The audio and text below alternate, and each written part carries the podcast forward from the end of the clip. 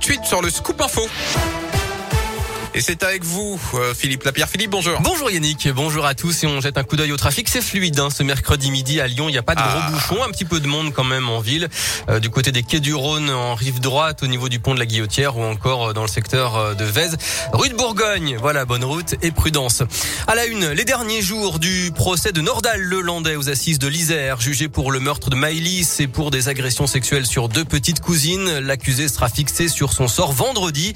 Après deux jours consacrés aux experts psychiatres, la cour a commencé ce matin par la lecture de témoignages controversés. Léa Dupérin, vous êtes sur place à Grenoble pour Radioscoop. Oui, à commencer par les auditions d'un ancien codétenu de Nordal Lelandais qui a affirmé avoir reçu les confidences de l'accusé sur l'affaire Maëlys. Une promenade de deux ou trois heures en prison pendant laquelle Nordal Lelandais aurait confié avoir violé Maëlys avant de l'avoir tuée. Des faits qui n'ont jamais pu être prouvés et que l'accusé a toujours nié, y compris pendant le procès. Mais alors, ces affirmations sont-elles vraies? Ces confidences ont-elles eu lieu? Plusieurs membres de l'administration pénitentiaire ont en tout cas assuré que le codétenu n'avait pas été missionné pour recueillir ses aveux.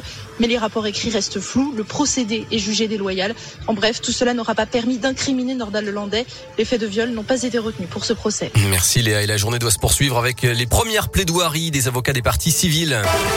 Dans l'actu, le premier jour du disco, les discothèques rouvrent ce soir après dix semaines de fermeture. Eh ouais. Le port du masque à l'intérieur ne sera pas obligatoire, il reste recommandé pour les clients et le personnel.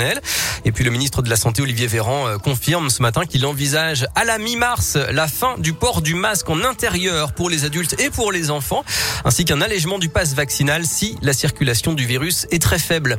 Après Marine Le Pen, Fabien Roussel et Jean-Luc Mélenchon, c'est au tour de Nathalie Arthaud de s'inviter dans la région. Elle sera en meeting le 31 mars à la salle Joliot-Curie de Vénissieux.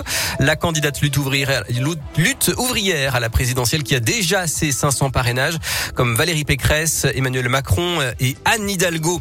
Nuit sonore, c'est dans moins de 100 jours, du 25 au 29 mai à Lyon. Une partie du programme a été dévoilée ce matin. Rendez-vous sur nuit-sonore.com. Il y a du basket ce soir, derby en Coupe de France.